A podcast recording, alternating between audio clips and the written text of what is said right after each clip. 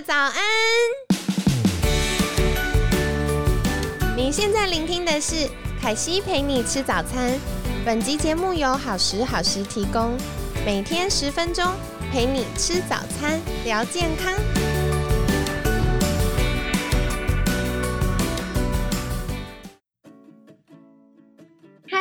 来到凯西陪你吃早餐，我是你的健康管理师凯西。今天呢，要非常开心，邀请到凯西的好朋友物理治疗师威利。威利早安，大家早安。威利，我觉得昨天我们分享了蛮多听起来很深奥的话题。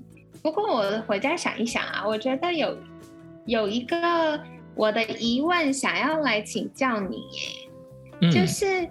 是不是有一种痛是大脑觉得痛？其实这个真的是很，我觉得疼痛对我来说可以是一个很很值得去讨论的一个议题啦。对，因为我昨天听起来，比如说。像我们周边神经疼痛，可能真的就是 A 有一些发炎啊，或急性受伤啊。可是如果中枢神经的敏感，可能就跟我们大脑认知或过去经验有关。那威利在治疗客户的过程当中，是不是也发现了一些呃个案的状况是，哎，大脑觉得痛的这种情形呢？我觉得最容易跟大家解释的是，复健科最常用的电疗仪器。嗯，很我在诊所工作的时候，蛮多病人会跟我说电疗没有用，然后说我在电可是还是痛啊。这个时候我会问他说：“呃，你觉得电疗完之后过多久你会觉得痛又回来？就是你觉得电疗可以持续多久？”那其实标准答案应该是可能啦。其实这个在研究上面有蛮多说法的，可能是电完十五分钟、两个小时、十二个小时，或者是二十四个小时之类的。但是基本上不会有发生觉得电疗完全不能止痛这个事情。因为电疗本身的机制是说，透过一个电刺激的讯号去刺激刺激我们的身体，传一个讯息上来，去干扰我们，就很像是今天哦，你在听别人讲话，然后呢？这个听的时候，旁边一直有人在叭叭叭叭叭叭叭叭叭叭叭叭叭，你就会听不到那个人家在讲什么。所以它的这个干扰，其实说，当我们痛觉讯号在上传的时候，可能会增加到我们神经的敏感的程度。那这个东西就会去刺激到一个发炎的反应，所以受伤、发炎加上疼痛，它其实是一个恶性循环。那受伤、发炎、疼痛之后，疼痛就会再去刺激身体产生更多的发炎反应，因为它会希望说身体赶快去修复这个地方，所以发炎的原本的这个。作用是刺激身体，把更多的循环跟发炎物质来让这个地方去赶快得到血液的循环，可以去做修复。那修复的过程其实一开始是一个自杀啦，自杀的过程，就是说 很像是。发生战争有没有？我们就那个就是那叫什么坚壁清野，就是这个身体这边被割伤了，这一块我们先放弃，我们不要就是赶快让那个地方有，比如说细菌啊或者一些脏东西进来啊，我们把它坚壁清野，我们把东西都烧掉，不要给它养分。这样他们等下就死掉了，这样我们比较方便，就是清理战场。但清理完战场之后，我们就要开始有没有？就是战争结束了，我们要重新这个种田啊，然后要建设啊，这个过程。所以其实发炎的过程啊，我们通常会说红肿热痛的急性发炎，就像发烧一样。如果你今天发烧，身体烧到呃三十七度、三十八度，其实我们身体是需要这个温度来赶快促进我们身体的一个修复的，那这部分没有问题。可是如果到三十九度到四十度，它大量的这个发炎反应的话，可能就会造成我们的身体过度的损伤，所以我们就会希望去下降这个过程。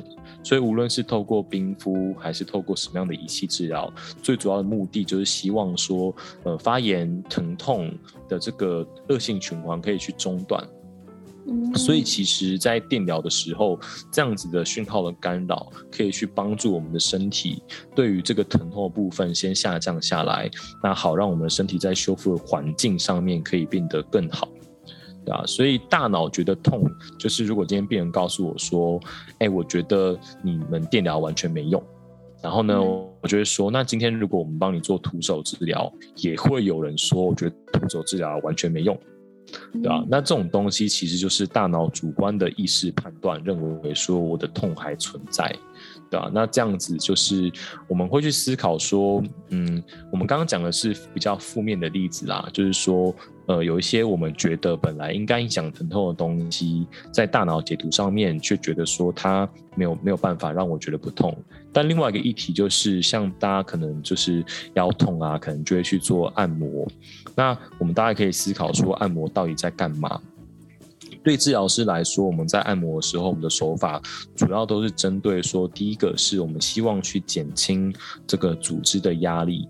比如说，今天肌肉有个地方它受伤了，受伤的时候，附近的肌肉就会开始收缩去保护我们这个受伤的地方，就像之前提过的，我打你一拳肚子，你觉得身体就会弯曲起来，然后保护你的肚子嘛？那可是这样子强烈的这个肌肉收缩久了之后，其实就会有不舒服的感觉。所以，我们去透过按摩的方式，去把整个周边的无论是肌肉、筋膜还是神经，都去做了放松之后，我们再来去看说，嗯，那接下来我们可以处理到真正的受伤的地方了。那所以其实。物理治疗在做徒手治疗的时候，真的是在把，就是它其实不是像动画里面一样，就是你 的身体就开始发光了，然后就开始做修复。其实我们是提供一个好的一个修复的一个环境。那比如说，除了按摩之外，我们可能去调整你的关节的一个活动的程度。你关节卡住了，我们帮你把它打开。那肌肉的滑动有问题，有粘连，我们把它推开。那有疤痕组织，我们把它处理掉。对啊，所以其实这样子在治疗之后，病人疼痛下降其实是必然的。但是当今天病人回家之后，你看。呃，一个礼拜七天，一天二十四个小时，你只做一个小时的这个徒手治疗，那你觉得你的伤就好了吗？那你过两天又开始痛的时候，到底是为什么原因？他又开始痛了？是身体真的又在受伤了吗？对啊，还是说其实这个这个痛因为一些其他的因素，比如说你可能就是平常姿势很差，才造成这个 背部有没有 受伤了，椎间盘开始坏掉了，对啊，那其实不去改变你使用身体的方法。啊，光靠徒手治疗的疼痛减缓，就会让病人像是修车保养的概念，就是我开一开坏掉，找你修一修，然后再回去开，类似这样子的一个讲法。哦，了解。哇，我觉得疼痛这件事突然变得到了另外一个层次。对啊。对，所以，呃，我觉得物理治疗师像刚刚威力提到，的确可能透过各种不同的方法，像。嗯，一般最常见可能就是热敷啊、远红外线啊、电疗啊，然后可能比较进阶就是徒手。凯西个人蛮偏好徒手的，因为每次的状况可能都会不一样，即使是同一个受伤或同一个部位，每次的状况都可能不一样。然后透过徒手，我自己觉得可以，嗯，比较快速而且积极的带来一些。改变，不过就像刚刚威利提到，有的时候是因为他那边太紧绷了或者卡住了，然后把它放松或划开了。可是，嗯，后续其实也会有很多需要，就是我们在一起配合的，比如说回家要做一些练习呀，然后或者是该休息要休息啊，这个就会需要专业的物理治疗师在第，就是每一次看。看客户的时候做出一些判断，不过，嗯，有的时候也会跟我们的，呃，对受伤的状况不确定有关，对不对？因为我有发现，如果我觉得这个地方一直没好，我也不知道它为什么没好，我就会比较容易觉得它很痛。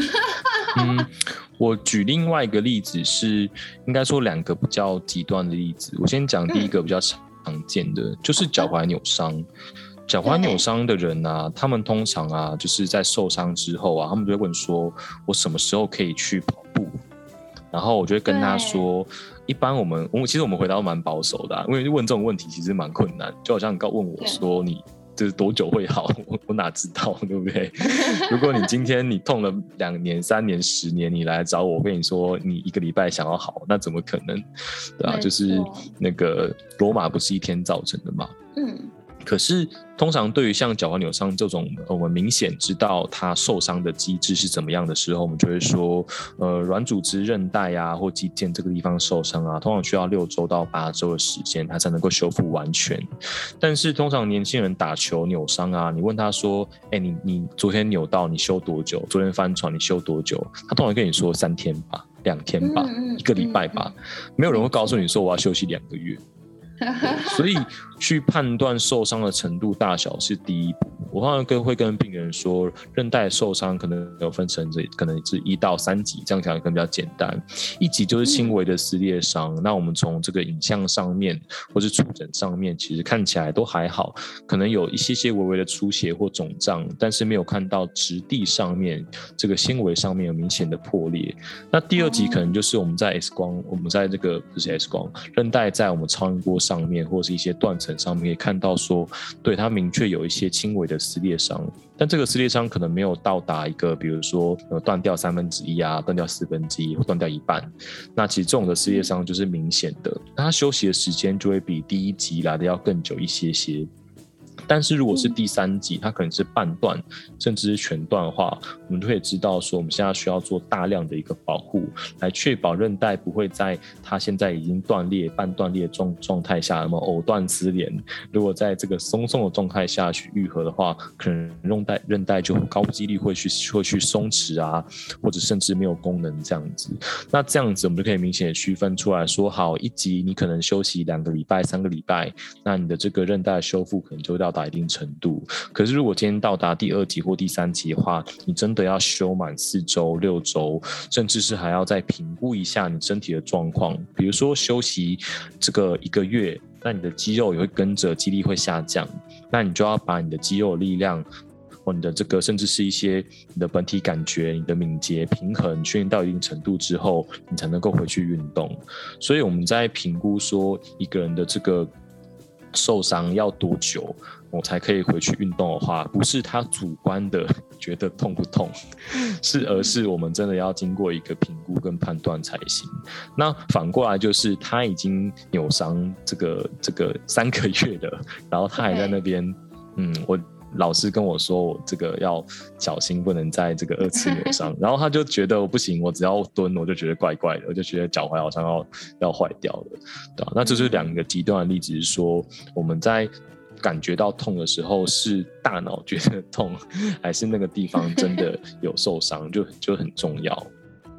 哦，的确，所以这个，那如果真的我们去寻找物理治疗师的时候，物理治疗师可以怎么在这个部分协助我们呢？其实就会像之前讲到的一样。治疗师是我自己看到觉得可以用最多的所谓的 理学的检查，就是我们去拉一拉啊、推一推啊，或者是 去叫你们去处理啊，让我们去找到 那个痛的那个位置。所以有时候你去你去压他的这个韧带啊，他都不痛啊，然后跟他跟你说我韧带受伤了，或者你扫一下超音波说韧带没事啊，你的痛可能是关节的不稳定。那这个时候，他要做的事情就不再是休息了，而是要想办法去训练关节附近的肌肉，让它变得稳定起来，才不会在过程当中有一些不舒服的状况。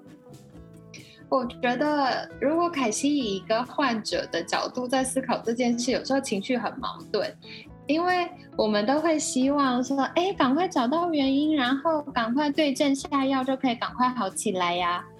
可是。有的时候不想要做功课，对啊，对，所以不想要做功课的时候，真的就是因为，就像我觉得像丽说的，有时候，嗯，比如说活动度太差，关节要有适度的活动能力嘛。那如果活动度太差，那有的时候是肌肉太少训练，所以它没有力气。那我们就会用其他不对的肌肉在发力的时候，就在使用那个力量的时候。就会容易造成不舒服、卡住或者疼痛等等，所以，嗯，我觉得大家真的还是在有身体不舒服的时候，可以赶快寻求物理治疗师的协助，先去确认那个真正核心的原因。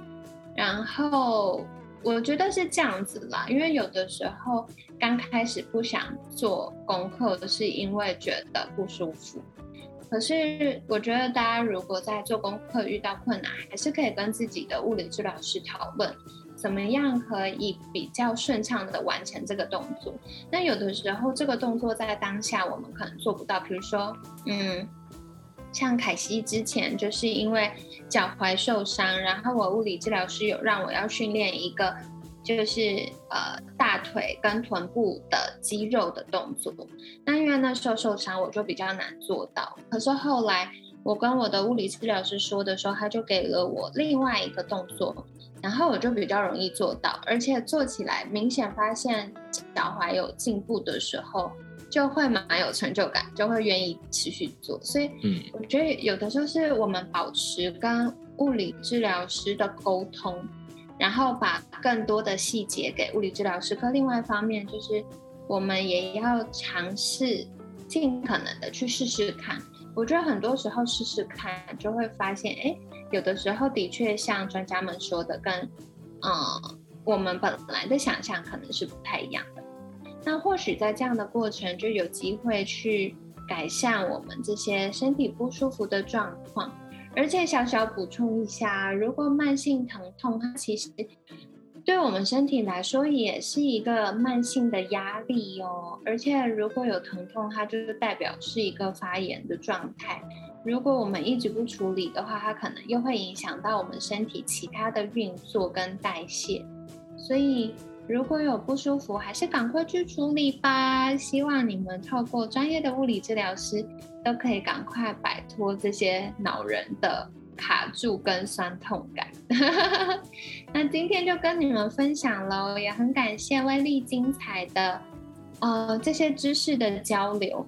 那如果大家有进一步关于物理治疗的嗯好奇，或想要获得更多慢性疼痛相关的知识。或者是你常常会觉得啊哪里不舒服，然后想要找到真正核心的原因，都可以再跟威力联系。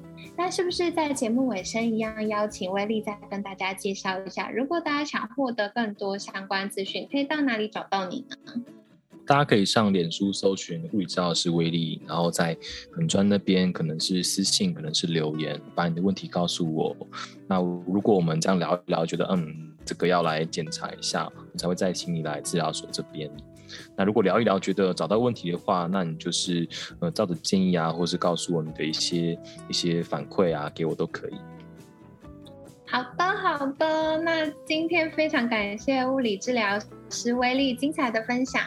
每天十分钟，健康好轻松。凯西陪你吃早餐，我们下次见喽，拜拜，拜拜。